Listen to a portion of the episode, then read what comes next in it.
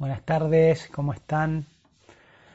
Bienvenidos, bienvenidas a esta nueva transmisión de los jueves por Instagram de Ayurveda, la ciencia de la vida, ¿sí? el conocimiento de la vida. Eh, bueno, ya supuestamente estamos en la última semana de la cuarentena, teníamos hasta el 28 de junio, vamos a ver qué sucede, vamos a estar atentos a ver qué disponen las autoridades de Argentina. Eh, bueno, esperemos que pronto esto se termine, ya queremos retomar nuestras vidas normales y volver a la nueva normalidad. Bueno, vamos a comenzar leyendo un cuentito. Hoy vamos a hablar de los Purusha Artas, ¿sí? los cuatro objetivos de la vida, esta visión que tiene tan linda la Ayurveda. Estuve discutiendo esta semana con algunos pacientes en el consultorio esto la importancia que tiene la Ayurveda, digamos, para guiar nuestra, nuestra vida. ¿Sí? Eh, es como una carencia que tiene la medicina moderna. La medicina moderna, la medicina occidental, es muy buena, digamos, para todo lo que es patología aguda, ¿no?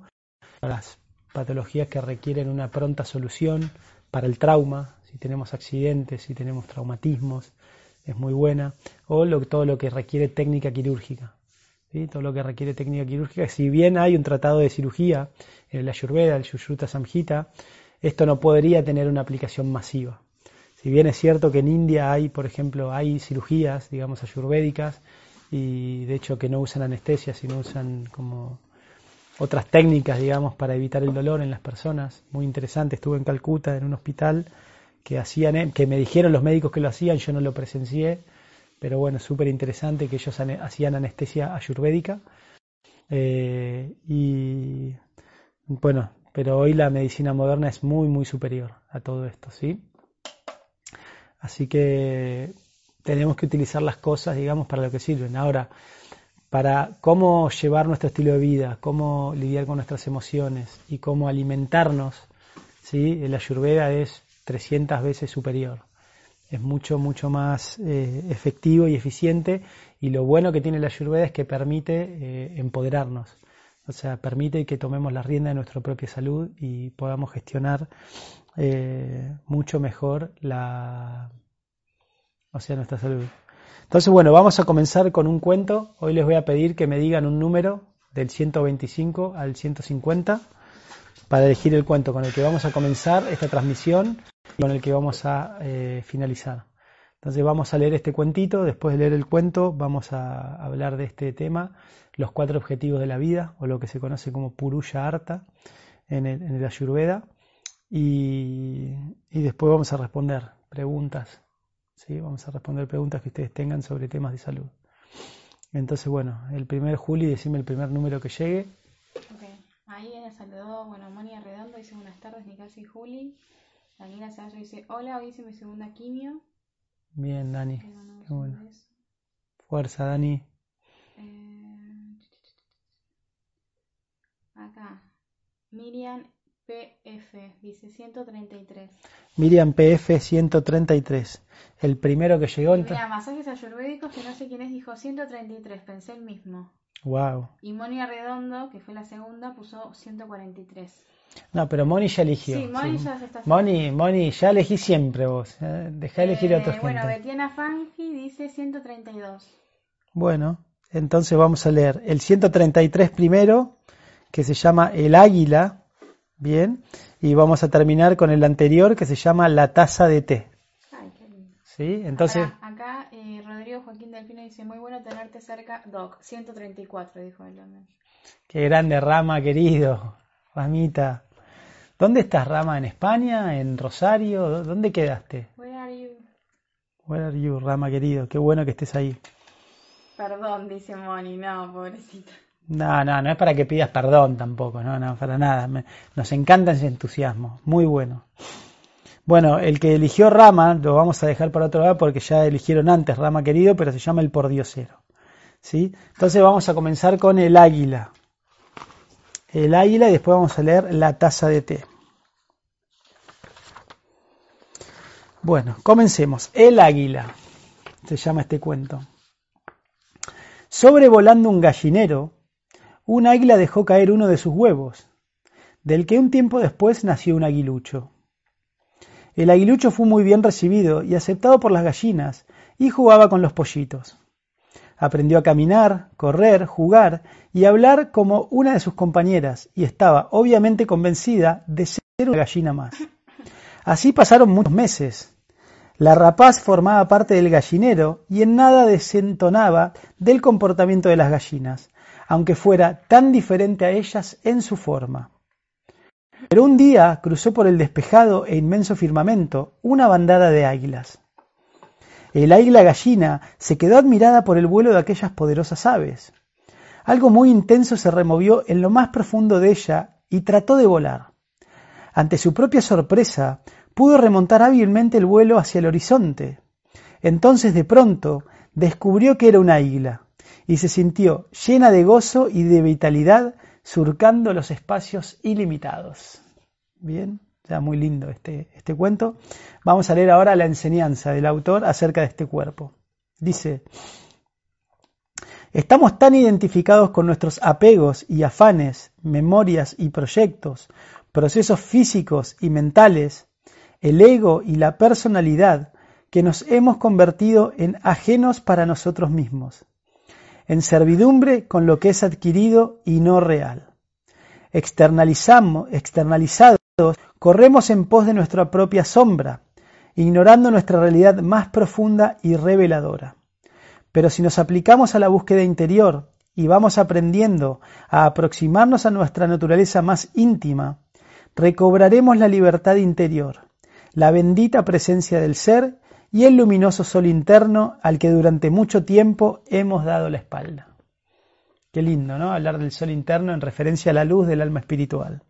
Bien, es cierto, estamos identificados con formas externas, bien, pero nuestra verdadera identidad es ser seres espirituales, ¿eh? eternos sirvientes del Señor Supremo.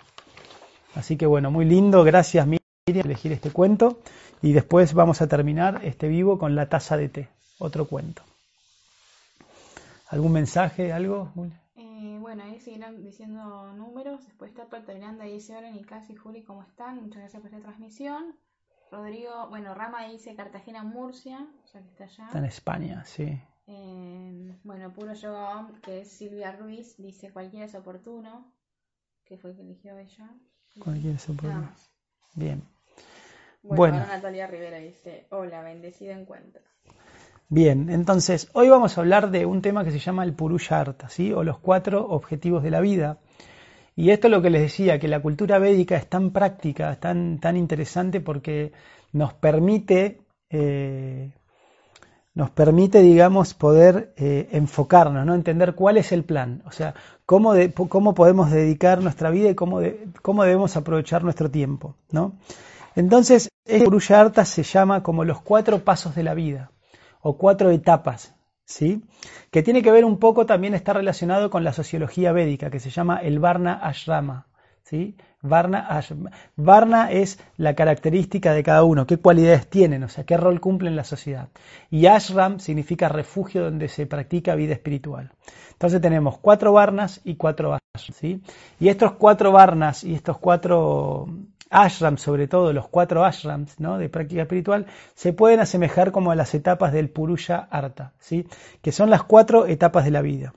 Entonces, imagínense ahora cuando escuchen, es que estamos tan lejos de esto, ¿no? que, que hoy no, no comenzamos, digamos, ni siquiera por la primera. Entonces, la primera, eh, el primero de estos Purushartas se llama el Dharma, ¿sí? El Dharma es la religiosidad, ¿bien? Ser buenas personas, buenos ciudadanos y entender nuestra posición en este cuerpo social, ¿sí? Después, la segunda etapa del Purusharta se llama eh, Arta, Dharma Arta. Después, arta significa riqueza, ¿no? Eh, algún bien adquirido. Entonces, arta se, podría referir al desarrollo económico. ¿Bien? Después viene Kama, la tercera etapa, Kama. Kama, no sé, muchos conocerán el Kama Sutra, ¿sí? Seguramente, pero no en referencia, digamos, a todo este libro de las poses sexuales y demás. Eso es, eso es lo que tomó Occidente. Eso es lo que tomó Occidente, en realidad, el Kama Sutra, ¿no? Los occidentes así como muy burdos tomaron solamente eso, pero el, el Kama Sutra en realidad es, un texto, que habla de cómo, cómo expandir el disfrute sensorial en el mundo material. No se refiere simplemente a la vida sexual ni a poses de, práctica sexual, sino que se refiere a todo tipo de disfrutes, mucho más amplio. Bien, pero esta es la tercera etapa de la vida, kama, el disfrute el disfrute de estos frutos adquiridos. ¿sí? Y por último, moksha. Moksha significa la liberación, ya eh, eh, la emancipación espiritual. Entonces, Dharma, Artha, Kama y Moksha son las cuatro etapas de la vida, ¿no? donde las personas eh, se deben enfocar y ir hacia esa dirección. Entonces, es muy importante entender, yo siempre le digo a mis pacientes, que una persona de conocimiento tiene que tiene que responderse o tiene que tener bien clara tres preguntas, ¿sí? Que ahora les voy a decir cuáles son, y en referencia a un texto del Bhagavad Gita, Bhagavad Gita 241, ¿sí? Que dice, es un texto muy lindo, se los voy a leer primero este texto del Bhagavad Gita que dice, Vyavasayat, vyavasayat mikabudir ekeha kurundana bahusakahi anantascha budayo vyavasayanam, ¿no? Entonces dice, Aquellos que están en este sendero son muy resueltos y su objetivo es uno. Oh amado hijo de los Kurus, la inteligencia de los irresolutos tiene innumerables ramificaciones. ¿sí? La inteligencia de los irresolutos tiene innumerables ramificaciones, pero dice, aquellos que están en este sendero son muy resueltos y su objetivo es uno. Entonces, eso es lo que nosotros, ¿para qué nos sirve entender esto? Es para que nosotros logremos enfoque. Aquí está hablando la suprema personalidad de Dios, a su discípulo Arjuna. ¿no? Entonces le está diciendo, la mente de los irresolutos tienen innumerables eh, ramificaciones, pero aquellos que están en este sendero ¿no? del Dharma, de la religiosidad, de la práctica espiritual, buscando moksha, digamos, su objetivo es uno, están enfocados. ¿sí? Eh, entonces, ¿cuáles son las tres preguntas que una persona tiene que tener bien claras? Entonces, la primera pregunta que una persona tiene que tener bien claro es ¿quién soy? ¿Sí? Y esto es muy controvertido y de hecho hoy en día en la sociedad moderna nosotros tenemos muchos problemas porque las personas no saben quién soy. Es como este cuento que leímos hoy, ¿no? Una, un águila que se crió entre gallinas y ella se creía gallina, pero en realidad ella era un águila, no sabía quién era. Bien, entonces ella estaba identificada con algo que no era y se dio cuenta que no podía tener plenitud. Entonces cuando decimos quién soy es decir cuál es mi motivación, cuál es mi naturaleza, cuál es mi don, cuál, cuál es el sentido, cuál es mi karma, cuál es el propósito de esta encarnación. ¿Por qué nací en este país? ¿Por qué nací en este linaje? ¿No? ¿Qué son las cosas que a mí me gustan? Lo que a mí me motiva, lo que a mí me hace bien, lo que a mí me entusiasma. Esto una persona lo tiene que descubrir porque eso está estipulado. Y esto es lo que se conoce como el varna, ¿sí? Entonces, hay cuatro varnas en la, en la cultura védica. El primer varna y la, y la cabeza de la sociedad son los brahmanas. Bien, los brahmanas son los intelectuales pero no son solamente intelectuales, son poetas también los brahmanas, porque son personas intelectuales, pero al mismo tiempo son poetas, porque este conocimiento lo saben explicar de una manera sencilla y de una manera, digamos, que sea agradable para las personas que lo escuchen. Y también son sabios. O sea, un brahmana es una, es una, mezcla entre un intelectual, un poeta y un sabio. ¿sí? Entonces, ¿qué significa un sabio? Un sabio es aquella persona que vive su conocimiento, que es una charia, que él enseña con su ejemplo. ¿No? Entonces hay personas que tienen esta naturaleza brahmínica. Entonces en la cultura védica los brahmanas simplemente tenían una vida sencilla, ellos cultivaban el conocimiento, eran ejemplos porque eran muy ejemplares, porque eran sabios, eran poetas, a la gente le gustaba escucharlos porque eh, contaban historias tan lindas, o sea, la forma de impartir conocimiento era tan digamos que era muy agradable eso. Entonces eran la cabeza de la sociedad, todo el mundo iba a ellos y les pedía consejos, les pedía conocimiento, bien, para los diferentes temas y les dejaban donaciones. Entonces ellos simplemente vivían con las donaciones que las personas le dejaban. Y vivían simplemente dependiendo del Señor Supremo. ¿sí? Por eso se dice que los brahmanas, digamos, a nivel político son anarquistas. O sea, ellos simplemente están por debajo de la autoridad de los Vedas, pero no siguen ninguna autoridad estatal y ninguna autoridad secular. Ellos estaban por encima del rey, estaban por encima de los gobiernos. Entonces, fíjense que eso ya hoy en esta época, en esta era, no, no, no existe eso. Ya está, la cultura brahmínica, digamos, no está como extinta, por así decirlo. Entonces, Pero bueno, eso no significa que no existan personas con cualidades bramínicas. Entonces, si ustedes son personas que le gusta estudiar, que le gusta conocer todo, que le gusta explicarle a otras personas, que quieren una vida sencilla, bien, entonces es probable que ustedes tengan una gran tendencia bramínica, ¿sí? Y que tengan una inclinación por este eh, Varna. El otro Varna es, son los kshatriyas. Los kshatriyas son los, eh, son los reyes, los líderes. Los líderes que en la cultura védica, los líderes también eran los guerreros eran los jefes, eran los comandantes de los ejércitos, ¿sí? Hoy en día sucede que algunos presidentes, por ejemplo, ¿no? son el comandante en jefe de la Fuerza Aérea, pero no van de la Fuerza Armada, pero hoy en día no van a pelear los yatres de hoy en día. Hoy en día se quedan en un búnker y apretan un botón y tiran un misil a distancia. Pero en la cultura que los yatres iban al frente de batalla, ¿no? Iban y dirigían su ejército.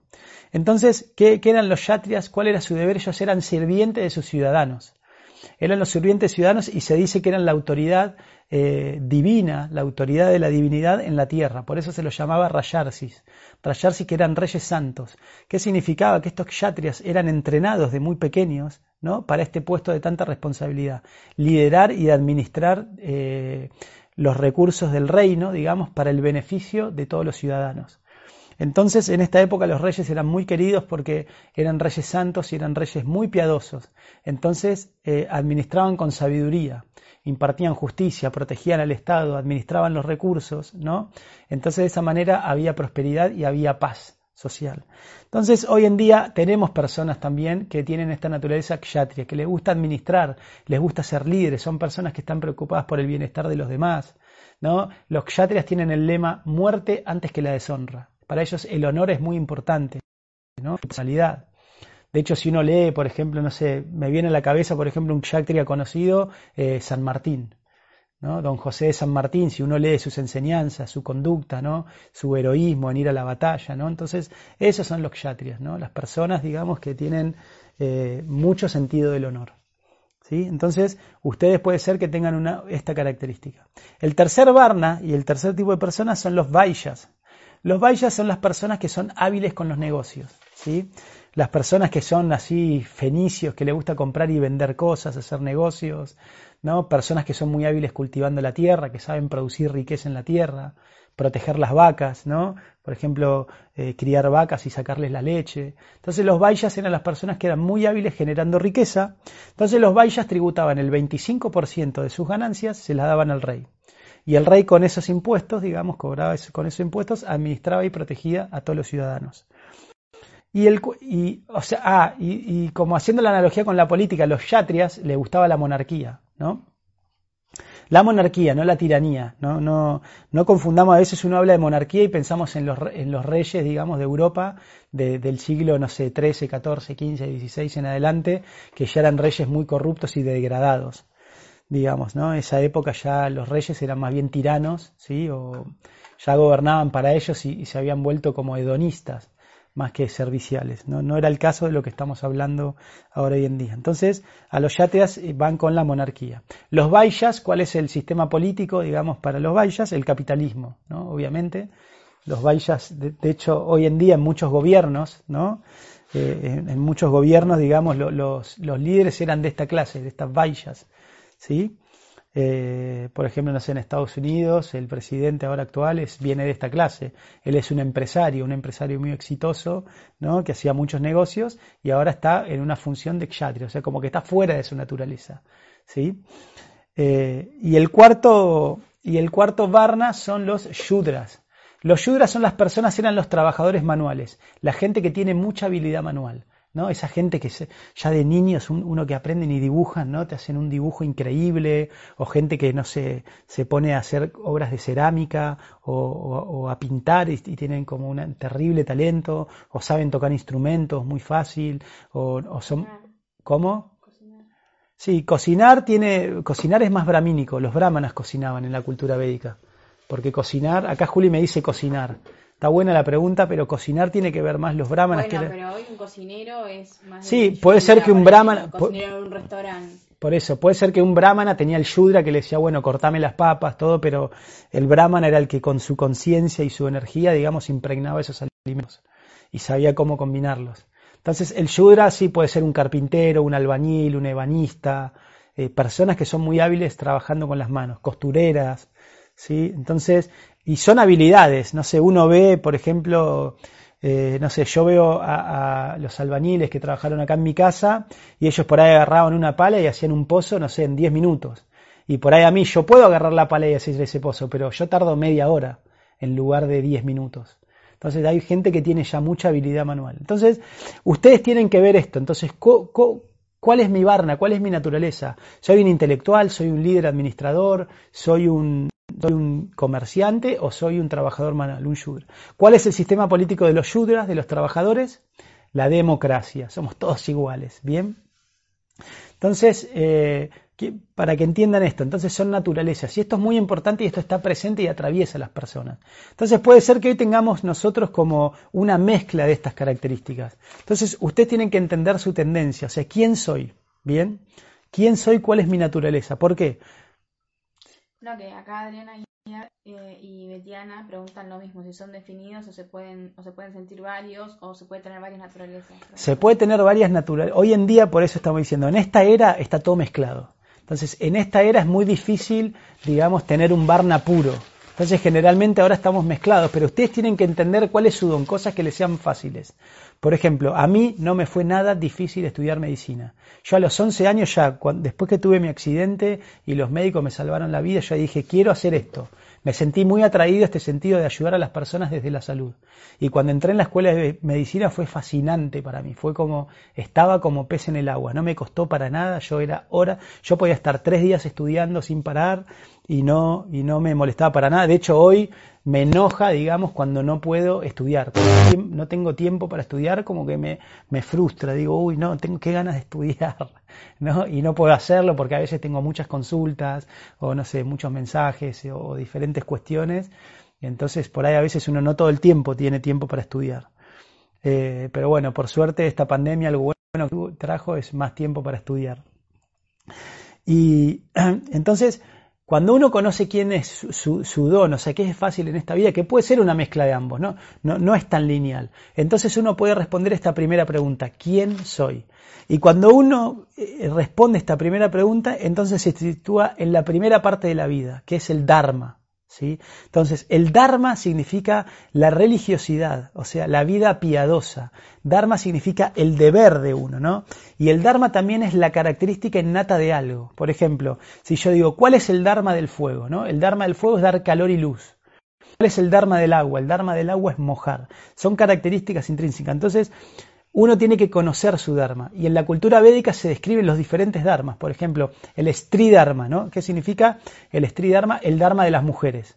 Cómo las mujeres deben actuarse en la, en la sociedad. El Purusha Dharma. Cómo los hombres deben manejarse en la sociedad. Entonces, de esta manera, el Kula Dharma. Cómo los niños eh, tienen que ser eh, educados, cómo los niños tienen que ser, comportarse, ¿sí? Entonces, de esta manera existe el Dharma, que es como un es la naturaleza, digamos, de cada entidad viviente. Entonces, hay una frase, digamos, de los Vedas que dice, protege el Dharma y el Dharma te protegerá. Entonces, cuando uno actúa de acuerdo a su naturaleza y de acuerdo a su deber, está protegido. Es como que empieza a tener las bendiciones, digamos, del mundo metafísico. Entonces, en esa parte uno va de acuerdo al Dharma y va derecho en la vida, va bien, fluye porque está situado en su, propio, en su propia naturaleza y en su propio don. Entonces, por eso es importante que ustedes lo entiendan, ¿sí? Entonces, una vez que uno cumple con su deber, naturalmente obtiene estas bendiciones y esas bendiciones le traen un fruto, le traen una riqueza. ¿sí? Entonces, esa riqueza se llama harta. Entonces, primero en la primera parte de la vida yo entiendo mi posición, mi don, mi naturaleza, ¿no? Y, una vez que entendí mi naturaleza, entonces empiezo a actuar de acuerdo a esa naturaleza. Y esa naturaleza me trae harta, ¿no? Riqueza.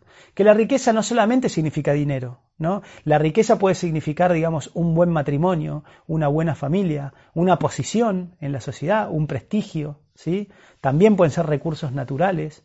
Bien, entonces el harta es el desarrollo económico, es eh, tener hijos, criar hijos, entonces, generalmente en la primera parte de la vida, ¿no? lo que se llama la primera etapa de la vida, que se llama de brahmacharya, ¿sí? Entonces, la primera etapa de la vida, estos serían los cuatro ashrams.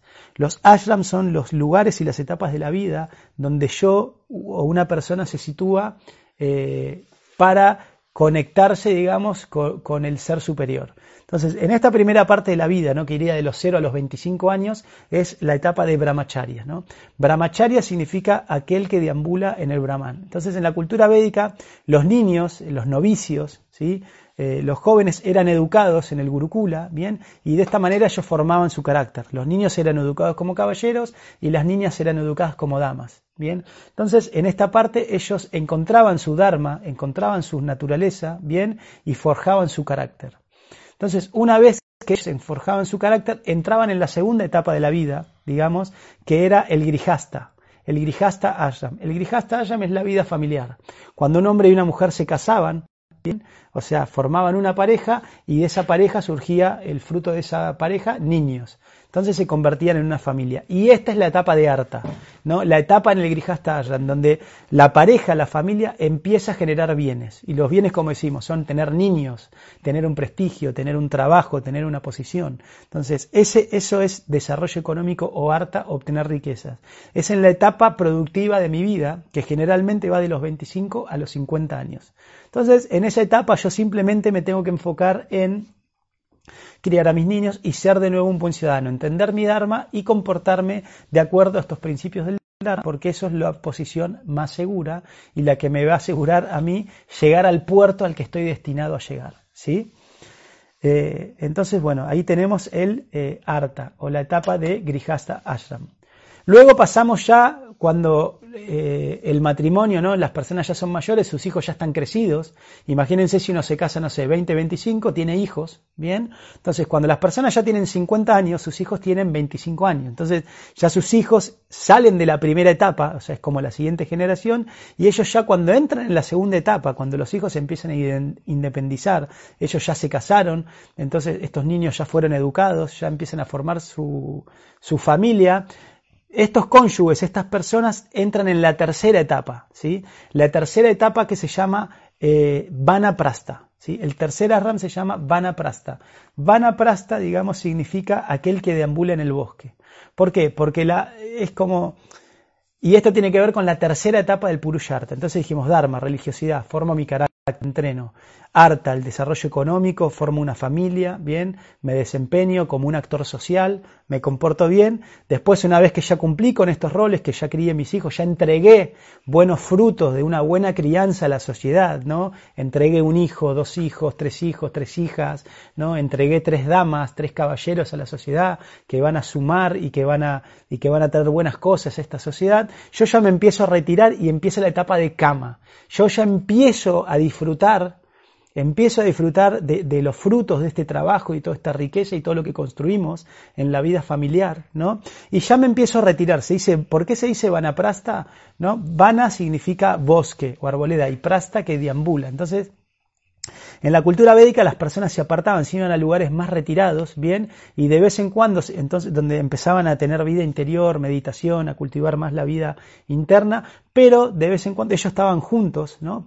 permanecían juntos los cónyuges y eh, de vez en cuando ellos se encontraban con personas y los inspiraban.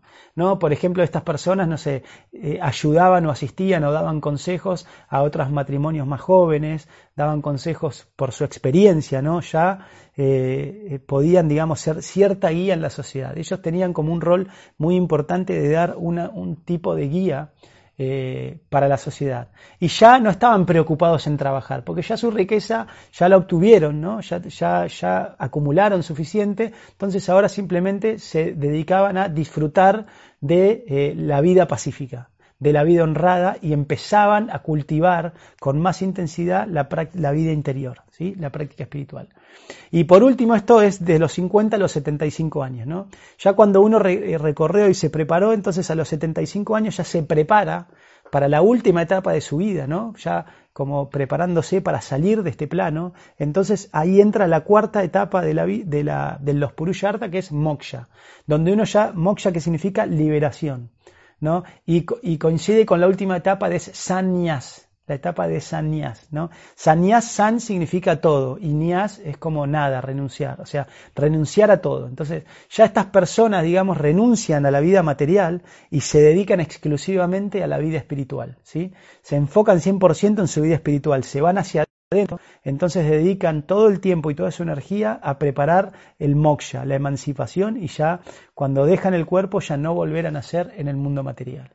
¿sí? Entonces, este es el enfoque, digamos, que, la cultura védica, ¿no? que según la cultura védica una persona tiene que tener en, su vida. ¿no? Una etapa de entrenamiento, donde uno entiende su dharma, una etapa de producción y vida activa en la vida familiar, una etapa de retiro, donde uno disfruta los frutos de, todo lo que cosechó a lo largo de, esta vida familiar, y por último uno se dedica a moksha, se dedica a la vida interior, se retira, digamos, para, para prepararse hacia su destino supremo, ¿bien? Para volver al hogar, de nuevo a casa en el mundo espiritual. Entonces, bueno, este es nuestro entendimiento de este tema maravilloso que es el Purusharta, o los cuatro objetivos de la vida, que tienen mucha relación, nos ayuda mucho a entenderlos para saber cómo proyectarnos en nuestra vida. Todos ustedes, digamos, seguramente allí hay escuchando personas de diferente generación, entonces para saber ustedes dónde, en qué etapa de esto están, Obviamente las edades no son lineales, esto tiene que ver más con un estado de conciencia que con la edad, ¿eh? porque hoy vemos personas, no sé, personas de 60, 70 años que parece que todavía están encontrando su naturaleza, que todavía no encontraron, digamos, su, su dharma. Bien, eh, como decimos, ¿no? no hay hoy en día, digamos, lamentablemente, eh, una, una cuestión muy organizada, muy... De, de una cultura civilizada, sino más bien las personas hacen lo que pueden o lo que sienten. Entonces, bueno, eso es todo lo que tengo para decir del tema. Nos quedan, tenemos buenísimo, media hora. Tenemos media hora para hacer, bueno, un poco menos porque tenemos que de contar nuestro cuento de la taza del té. Así que tenemos 20 minutos para preguntas y respuestas. ¿Sí? O lo que surja ahí. Bien. Bueno, Miriam dice, hola Juli Nicasio, gracias compartiendo otra tarde con ustedes. Eh, Bueno, acá esto que habían preguntado, si se podían tener muchas naturalezas. Este sí, eso respondimos, se podían tener muchas naturalezas. Ah, después Yanni Quirico y también Natalia Rivero preguntaron lo mismo, si esto se relaciona también con los doyas. Bien, eh, no, esto va más allá de los doyas. O sea, porque esto se cumple independientemente si sos bata, pita o capa. O sea, los doyas, digamos, van a ver qué tipo de cuerpo tenés y qué tipo de mente tenés. O sea, sobre todo el cuerpo y cómo este cuerpo y estas energías van a influenciar tu psicología. Pero esto trasciende los doyas, o sea, las personas, todas las personas de todas las prakriti, de todas las naturalezas, digamos, pasan por estas etapas de la vida. Esto tiene que ver con un desarrollo, digamos, de la conciencia y una perspectiva en la vida. Si yo les pregunto a ustedes, entonces, ah, me olvidé de hablar de, me olvidé de las preguntas. entonces, la primera pregunta es ¿quién soy? Entonces, está bueno, y esto querían, o sea, ustedes todo esto que yo le di en la teoría, el marco teórico, lo tienen que sintetizar y ustedes tienen que tener tres preguntas, saber tres preguntas bien claras. Si ustedes tienen respuesta a estas tres preguntas, ustedes van a estar enfocados, bien, y, y no se van a distraer. Ahora, si no tienen idea de estas tres preguntas, cualquier espejito de colores que le quieran mostrar, ustedes, ustedes lo van a agarrar. Van a estar, ay, no, ¿qué te parece si nos vamos a la India? Ah, sí, dale, bueno. Y a los dos días viene alguien, no, ¿no te querés venir a México que nos vamos a la Riviera Maya? Dale, bueno, está bien. O no, mirá, me, salió una oportunidad para comprar un terreno en Mendoza, ¿no? Está buenísimo Mendoza. Es como que cualquier bondi te deja si no tenés respondido a esta pregunta. La primera dijimos quién soy, que tiene que ver con esto, con el Dharma, quién soy, cuál es mi naturaleza. La segunda es, ¿cuál es el plan? Ok, soy esto, y si ustedes están en pareja, ¿no? Entonces eh, el esposo tiene que saber quién soy. La esposa tiene que saber quién soy, cuál es su naturaleza y motivación, y después entre ellos tienen que decir, bueno, ¿quiénes somos? O sea, vos sos esto, yo soy esto, ¿quiénes somos? O sea, ¿cómo conjugamos? ¿Cuál es la potencia de la pareja, no? Entonces, bueno, nosotros con Juli tenemos esto, tener nuestra potencia. O sea, Juli tiene su naturaleza, ¿no? Que ella lo sabe, ¿sí? Bueno, en un sentido también lo está descubriendo, ¿no?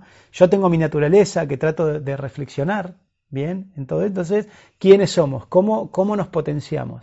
Siempre me acuerdo que eh, un, gran maestro, una persona que admiro mucho, su santidad Radhanatswami, él decía, digamos, la potencia, digamos, de un matrimonio es que juntos sinergian sus capacidades individuales. Por ejemplo, no sé, si yo puedo dar dos, ¿no? Y Juli puede dar dos, o sea, separados podemos dar dos cada uno, pero cuando nos juntamos potenciamos eso y podemos dar ocho en lugar de cuatro. ¿no? Entonces eso, digamos, es, lo, es muy importante las personas que todavía están viviendo en pareja o están en vidas familiares. ¿Quiénes somos? ¿Sí? Y una vez que ustedes tienen bien claro eso, Lo que viene después, lo que viene después es cuál es el plan. O sea, hacia dónde queremos ir, ¿no? teniendo en cuenta esto Dharma, Arta, Kama y Moksha, hacia dónde quiero ir, quiero emancipación espiritual, quiero ser millonario, quiero ser famoso, quiero vivir simple y tener vida familiar y simplemente criar a mis hijos y después de grande quiero estar con mis nietos y mis bisnietos y siempre estar rodeado de mi familia, quiero, no sé, eh, ser, eh, viajar por todo el mundo, quiero vivir en la naturaleza, quiero vivir en una ciudad, quiero estar muy ocupado, quiero estar trabajando hasta el final, quiero, quiero no jubilarme rápido. Entonces, ustedes tienen que meditar y reflexionar de acuerdo a todo esto, porque, o sea, esto es lo que les va direccionando, digamos, y enfocando sus cosas. Cuando ustedes saben cuál es el plan, hacia dónde van, entonces pueden aceptar lo que es favorable para ese plan y rechazar lo que no es favorable para ese plan. ¿Bien? Y por último, la tercera pregunta que, que decanta de Maduro, ¿quién soy? ¿Cuál es el plan? Y la tercera pregunta que decanta de Maduro es ¿qué necesito? ¿O qué necesitamos? Ok, soy esto, mi plan, no sé, yo soy un marinero y mi plan es, me gustaría tener, no sé, una empresa de pesca. Entonces digo, bueno, obviamente, ¿qué necesito? Y necesito un barco, necesito, no sé, una cámara frigorífica, etcétera, etcétera, ¿no? Entonces, si yo quiero, si sé que soy un pescador y quiero tener una empresa, y mi plan es tener una empresa de pesca y dejarle a mis hijos una empresa de pesca, y viene mi tío y me dice, querido sobrino, tengo para regalarte cuatro hectáreas de vid en Mendoza, ¿querés venirte a Mendoza a cosechar uvas? No, y no tiene nada, no, le voy a decir, no, ¿sabes qué? No, es lo que quiero. De hecho, eso le pasa a muchas personas que viven una vida que no es la de ellos, que porque su padre o un familiar les dio un negocio, ellos siguieron porque es el mandato familiar, entonces están viviendo la vida de otros, ¿no? Y, y eso no es bueno. De hecho, esto se explica en la cultura védica, es muy peligroso seguir la vida de otro. Es muy peligroso, dice, más vale, o sea, voy a leer otro texto del Bhagavad Gita, ¿no? Y estamos inspirados, ¿sí? Con el Bhagavad Gita. Mire, dice, es muy, justo abrí, o sea, moví y caí en el verso. definitivamente tenía que leer este verso, ¿no? Porque agarré el Bhagavad Gita, lo abrí y cayó en la página del verso que quería leer. Dice, Bhagavad Gita, capítulo 3, texto 35. 3.35 dice, es muchísimo mejor desempeñar los deberes de uno aunque tengan sus imperfecciones, que desempeñar los deberes de otro a la perfección. Es preferible encontrar la destrucción mientras uno ejecuta su propio deber que dedicarse a los deberes ajenos, ya que es peligroso seguir el sendero de otro. Esto está hablando la suprema personalidad de Dios. Dice, es preferible encontrar la destrucción mientras uno ejecuta su propio deber que el dedicarse a los deberes ajenos, ya que es peligroso seguir el sendero de otro. Entonces, imagínense, no vivamos la vida de nuestros padres, no vivamos los deseos de otros, o sea, vivamos nuestra propia naturaleza. Eso es fundamental para que uno esté saludable. ¿Bien? Bueno, ahí aprovechando la pregunta me habían hecho, a ver si hay alguna otra pregunta. Bueno, eh, Karen Days, que se llama Karen en realidad, dice, ¿y qué pasa cuando querés hacer todo, cocinar, vender, estudiar, ayudar, Está bueno, o sea, tenés que tratar de integrarlo cuando, cuando querés hacer todo, digamos. Eh, seguramente siempre eh, su santidad Swami decía que una persona tiene que conocer, o sea, un poquito de muchas cosas, pero muy bien de algo, ¿no? Entonces, Está bien que que vos te guste explorar y hacer diferentes cosas, pero hay algo que vos tenés que dominar y ser experta. Y eso generalmente tienen lo que más te gusta hacer. Entonces vos podés cocinar, qué sé yo. Yo, como digo, yo me puedo poner a hacer un pozo. Yo me puedo poner a hacer, no sé, me puedo poner un negocio o puedo poner y vender algo, no sé, en Mercado Libre o en algún lugar, digamos. Pero no podría nunca tener un negocio. O sea, me fundiría la semana. O sea, no podía, le estaría regalando, no sé, ay, dale, no tengo plata, por favor, dale, regalame este, este pantalón, sí, dale, llévatelo, me lo pagás después, o sea, me fundiría. Entonces, lo podés hacer varias cosas, pero vos tenés que ser, que algo que seguramente, digamos, que es tu naturaleza, tenés que ser O sea, que cada uno, a vos, Karen, la gente tiene que tener, no, Karen es buenísima haciendo esto. O sea, vos tenés que desarrollar algo que la gente te conozca por eso, independientemente de que después hagas un montón de otras cosas. Porque es natural, nosotros no somos monótonos. No es que siempre hacemos lo mismo. ¿Qué sé yo? yo soy un médico ayurveda, entonces soy experto en ayurveda. Bueno, ponele. o sea, ayurveda es lo mío, no sé, no podría decir que soy un experto porque veo otro, o sea, otros vaidias que conozco y bueno, o sea, soy, estoy aprendiendo ayurveda. ¿No? Pero esto es lo mío, o sea, yo ya sé que me voy a dedicar a la ayurveda y voy a profundizar a lo largo de mi vida en el ayurveda. Bien, y lo que tiene que ver con educación para la salud. A mí me gusta mucho la educación, me gusta mucho, mucho enseñar. O sea, lo disfruto mucho, me encanta. O sea, de hecho me di cuenta que como médico soy más profesor, digamos, que médico en un sentido, porque me gusta enseñar a las personas cómo cuidar su salud. Bien. Entonces, pero después puedo hacer un montón de cosas. Si no, pregúntenle a Juli, ¿no? Qué sé yo, pico la, la, pico la tierra para hacer una huerta, también hago, no sé, servicios, digamos, cuando teníamos Food for Life, cocinábamos y repartíamos alimentos, o sea, a veces tengo en una ONG, digamos, tengo cuestiones administrativas. Entonces, está bueno que uno le guste hacer muchas cosas, pero hay algo, Karen, que estoy seguro que destacás, que decís, no, en esto realmente soy bueno, o si yo le pregunto a varias personas, personas que te conocen familiares y les preguntan, ¿qué es buena Karen?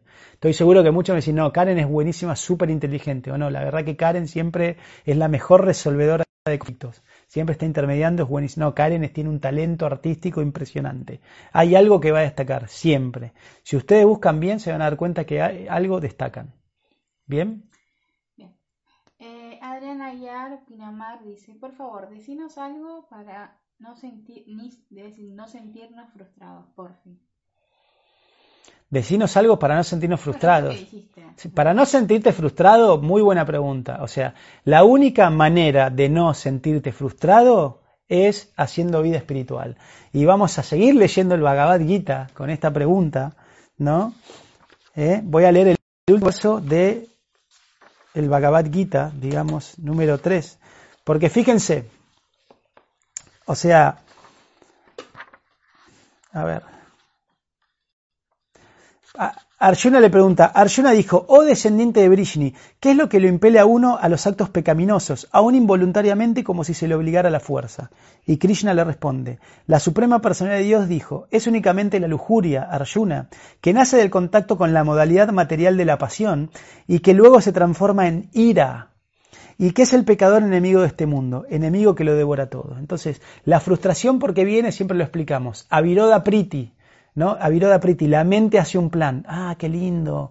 Voy a, me voy a ir de viaje. Ahora ya tengo para el 15 de abril los pasajes a la Polinesia y ya me voy con mi querida esposa y nos vamos a ir un mes a la Polinesia.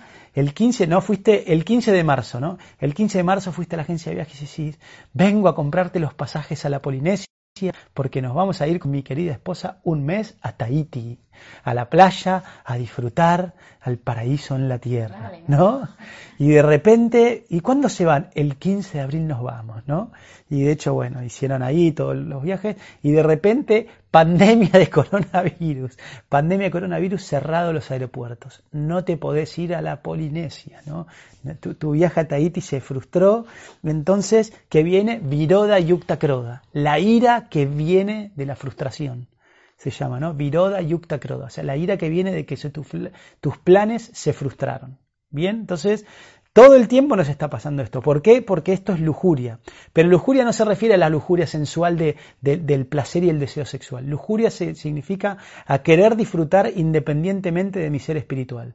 A querer disfrutar separado de mi alma, separado de mi espíritu y separado de mi conexión con la divinidad. Entonces, esto que trae frustración. Entonces, ¿qué, qué dice al final, digamos, eh, qué le dice Krishna al final de este capítulo? ¿Sí? Bhagavad Gita 3.43, capítulo 3, no dice, en consecuencia, sabiendo que uno es trascendental a los sentidos, la mente y la inteligencia materiales, o sea que uno es un alma espiritual, o Arjuna el de los poderosos brazos, se debe estabilizar la mente mediante una inteligencia espiritual deliberada. Inteligencia espiritual deliberada. Y así, mediante la fuerza espiritual, conquistar a ese insaciable enemigo conocido como la lujuria. Entonces, es solamente la, fuerza espiritual la que te va a permitir superar la frustración. Entonces, aquellas personas que no quieran estar frustrados tienen que tener fuerza espiritual. Como dijimos, la fuerza espiritual te da conocimiento y desapego. Vos empezás a ser proactivo y no reactivo. Entonces no reaccionás a las cambiantes arenas del tiempo, como dicen los Vedas, ¿no?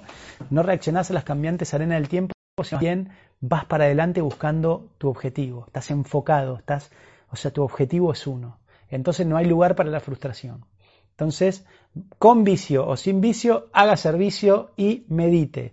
piensen en el bien de los demás y hagan meditación a la mañana, temprano, y van a ver cómo va a haber un momento que ya no van a estar más frustrados.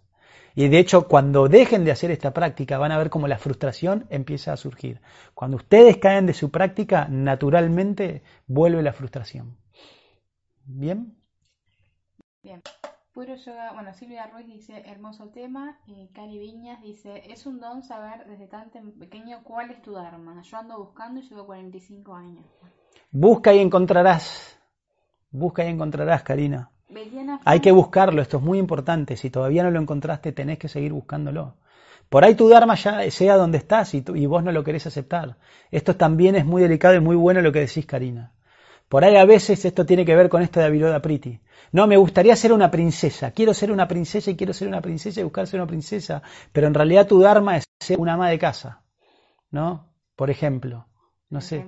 Una Qué ejemplo me dice Juli. O sea, no, o por ahí tu Dharma sea ser yo una sirvienta. Una empleada, no sé, una, sí, una, un simple ciudadano, para no ponerle un rótulo. Entonces, por ahí nosotros queremos, que tenemos aspiraciones de tener, ser muy destacados. Porque, por ejemplo, vemos a estas grandes personalidades que son, que tienen mucha fama, o mucha riqueza, o muchas buenas cualidades. ¿no? Entonces, ellos obtienen estas cuestiones por karma. Están destinados, hicieron méritos en otras vidas para tener esto. Pero cuidado, nosotros estamos viendo un aspecto de la vida de estas personas. Por ejemplo, hay personas muy famosas, pero están completamente frustradas.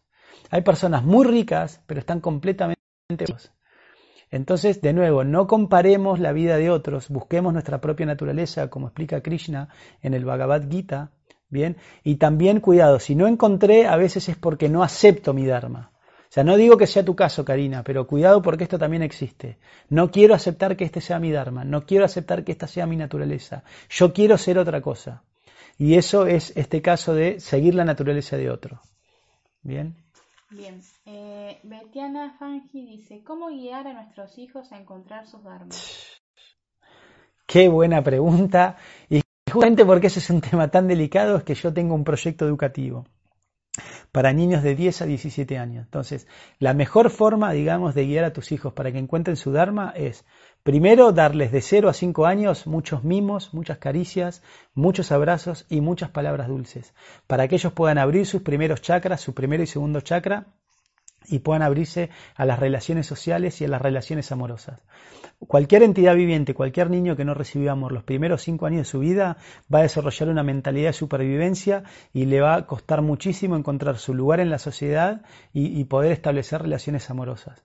Lamentablemente, por, la violencia, digamos, y la marginalidad que vivimos en la sociedad actual, hay muchas personas que, no que están en esta situación, ¿no? que tienen una mentalidad de supervivencia que son muchos que, cometen actividades delictivas y demás. Entonces, 0 a 5 años esto, y después, de 5 a 15 años con una vara, disciplinar a tus hijos. Bien, hay algo que también un mal en la sociedad es el apego y el sentimentalismo, ¿no? Y de, hecho eso es uno de los grandes problemas que tiene la sociedad moderna, es que cuando los padres están en esta etapa de harta, de desarrollo económico, muy ocupados con la, con, la vida cotidiana, con la subsistencia de la vida cotidiana que se vuelve cada vez más compleja. Entonces, esto le da dos desventajas a los padres. La primera es que no tienen el tiempo suficiente para darle el tiempo de calidad que sus hijos necesitan. Y la segunda es que están muy apegados, y como, como no tienen ese tiempo, se les desarrolla un sentimiento de culpa inconsciente, entonces los malcrían y los consienten a los niños. En la cultura védica los niños iban al gurukula, eh, pasaban mucho tiempo, algunos se quedaban a dormir, eran pupilos, vivían todo el tiempo que los estaban trabajando, los niños estaban con el maestro. ¿sí? Entonces el maestro los educaba porque los conocía y los disciplinaba. En estos 10 años, de 5 a 15 años, con una vara. Bien, y si vos disciplinás a tus hijos, ¿no? ¿Y qué significa disciplina? ¿Qué significa formar el carácter? En la cultura védica se decía que un niño en estos 10 años tiene que, o una niña, esto, no estoy refiriéndome a género, esto es niño y niña, Sí. Cuatro, cuatro características. Primera, respeto por la autoridad, entender de jerarquías. Mi hermano mayor, mis padres, mis abuelos, el maestro, el policía, el presidente, el intendente, cualquier, cualquier principio de autoridad se respeta. Respeto por la autoridad. Bien. Segundo pilar, actitud de servicio.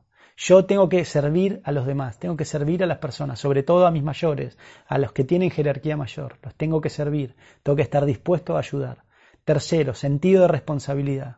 Tengo que hacerme cargo de mis responsabilidades, de las cosas que me compete, de mi salud, de mi eh, limpieza, ¿sí? de el orden, digamos, de mi ecosistema.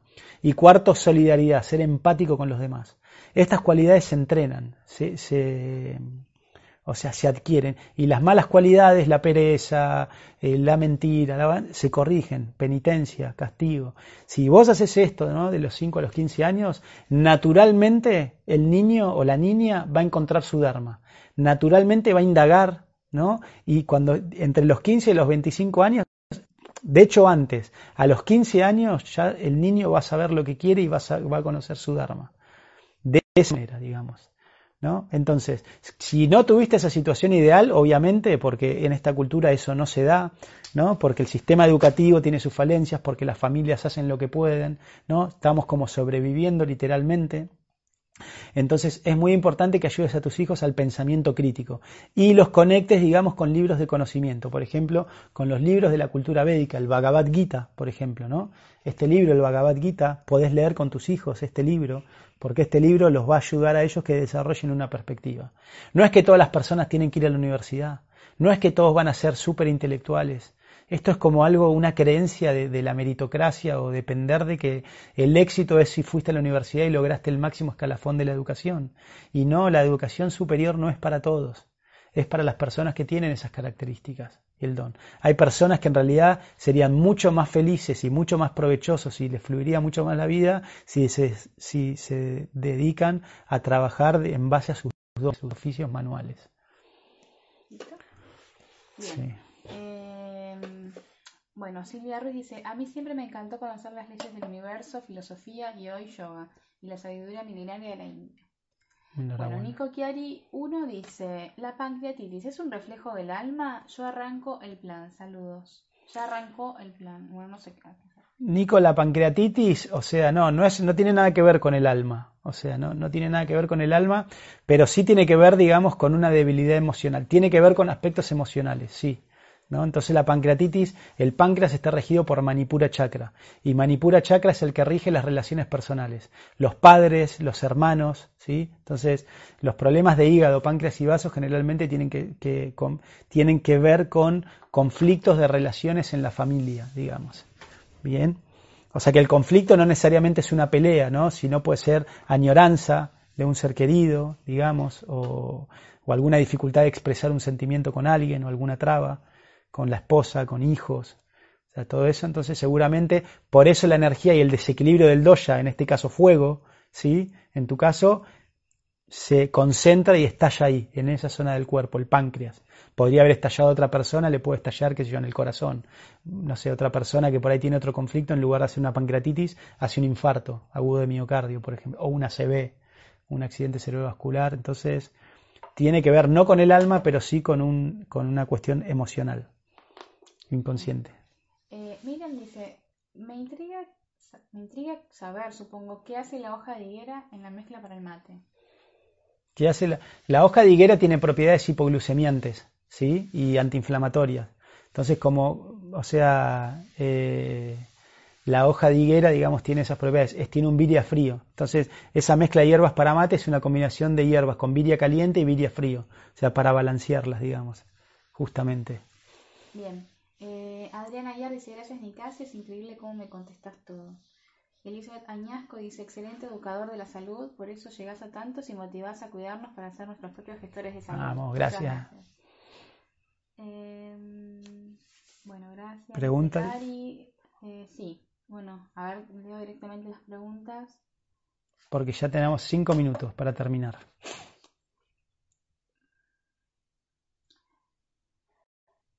Ay, que se pusieron a hablar acá, unas, están acá teniendo una conversación prácticamente, porque, bueno, Vicky de Benitis había dicho que hay una serie de un documental de India en Netflix que cuenta la enseñanza de los cuatro hasta la universidad de los niños. Ah, qué bueno. Están hablando de eso, cómo se llama, y si soy mala con los títulos, creo que es Hijas del Destino. Ah, sí, es la de todas que son de, chicas. Está Hijas del Destino. de películas indias. Bueno, busquen ahí. en- Nicasio. Te pregunto, ¿la colitis ulcerosa tiene cura o solo tratamiento? Y pregunta Lauri Fuertes. Depende del avance que tenga y de la destrucción, digamos, la inflamación del tejido. Puede llegar a curarse. Pero se puede detener el avance también y los tejidos se regeneran. El cuerpo cambia todo el tiempo. Bueno, si querés lee y si querés... El cuento, vamos con el cuento. Sí, leo, leo el cuento. Y si hay otra pregunta y hay tiempo, la respondo. Dale. Para, hay una pregunta muy importante. Eh, acá dice Gastón Domínguez. Dice, yo tengo una pregunta, dos puntitos. Nicasio, ¿estás escribiendo? Sí, sí, sí, sí, sí. Me, me olvidé de mandarte eh, cosas, pero unas ideas increíbles, Gastón. Increíbles las ideas, digamos que. Portate bien, Juli. Increíble eh, una cuestión que surgió. Sí, estamos desarrollando ahora. Estoy mucho con los cursos, pero ya tengo como el esquema del libro. Pronto te lo enviaré. Gracias. Vamos a leer entonces este cuento. Acá no sé, Juli, algo pasó. Eh, bueno, este cuento se llama La taza de té. Bien, y lo voy a leer y después si hay tiempo y nos quede hasta que se corte la transmisión, eh, puedo responder alguna otra pregunta. La taza de té. Era un gran erudito que tenía enormes conocimientos y había leído miles de tratados. Oyó hablar de un sabio y decidió, aunque fuera por curiosidad, ir a visitarlo. Perdone que le moleste. Tengo entendido que es usted un sabio. Necesitamos sabios en este mundo, ¿sí? Yo soy un hombre culto, muy culto, excepcionalmente culto. Ah, exclamó el sabio. Tengo títulos, distinciones, diplomas de numerosas universidades. He leído a los filósofos de todas las épocas, conozco todas las sendas de la metafísica, leo en varios idiomas, cotejo textos antiguos, tomo innumerables notas. Ah, volvió a exclamar el sabio. Como tengo una memoria prodigiosa, añadió el erudito, recuerdo la fecha de nacimiento y muerte de los grandes filósofos, pensadores, poetas e inventores. Si me lo permite, voy a preparar una taza de té. El sabio volvió unos instantes después. Traía la tetera y dos tazas, una de las cuales situó ante el invitado. He estudiado infinidad de doctrinas, religiones, métodos de autoconocimiento, dispongo de una biblioteca fabulosa.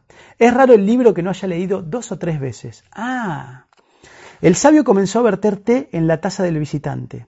Cuando el líquido llegó al borde de la taza, siguió echando más y más té, que se desparramó por toda la mesa. Pero, ¿no ve lo que está haciendo? Torpe, se irritó el visitante. La taza está llena y ya no puede contener más té. Tú estás lleno de conceptos, opiniones, creencias, saberes librescos y erudición, y en ti no puede entrar ninguna sabiduría. Chao. Entonces dice, ¿de qué sirve la erudición si no transforma ni libera? ¿Qué utilidad tiene copiar conocimientos de todo orden si no nos modificamos? Vale más un gramo de saber transformador que toneladas de saber que no muta ni purifica la conciencia. Y este cuento me hace acordar a la frase también de la Ayurveda que dice, alimento sin digerir y conocimiento sin utilizar, ambos son venenosos. ¿bien? Uno genera nama en el intestino y los otros generan, incrementan el ego falso. Entonces, guiana significa conocimiento y vigyana, el conocimiento, digamos, cuando llega al corazón.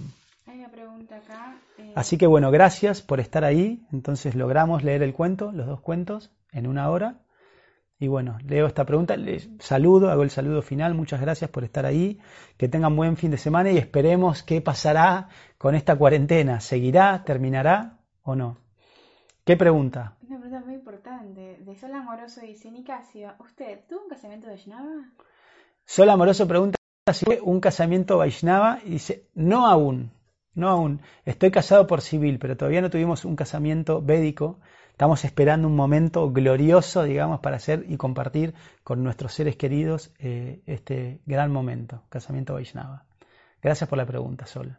Bueno, y después, eh, a ver. em, Flor López dice: Los problemas de piel, ¿qué desequilibrio muestran? Problema de piel, desprotección. La piel es el órgano de la desprotección. Generalmente cuando es desprotección, sobre todo de figuras masculinas de la familia. Entonces generalmente ahí hay problemas de piel. Natalia Me encanta. Y es calor de Branja Capita, ¿no? En los doyas también es un desequilibrio de los doyas. Perdón que te interrumpa, Juli.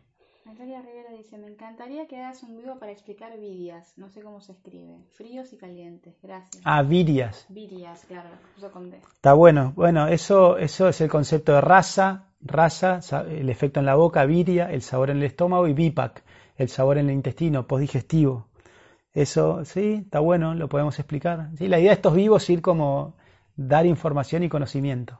Y después, bueno, el curso de Ayurveda, principios eh, fundamentales, quedó o sea, increíble el temario. Como que... Adriana ayer dice, en mi caso puede ser que a pesar de hacer mi dieta cueste, cuesta sentirme sin hambre.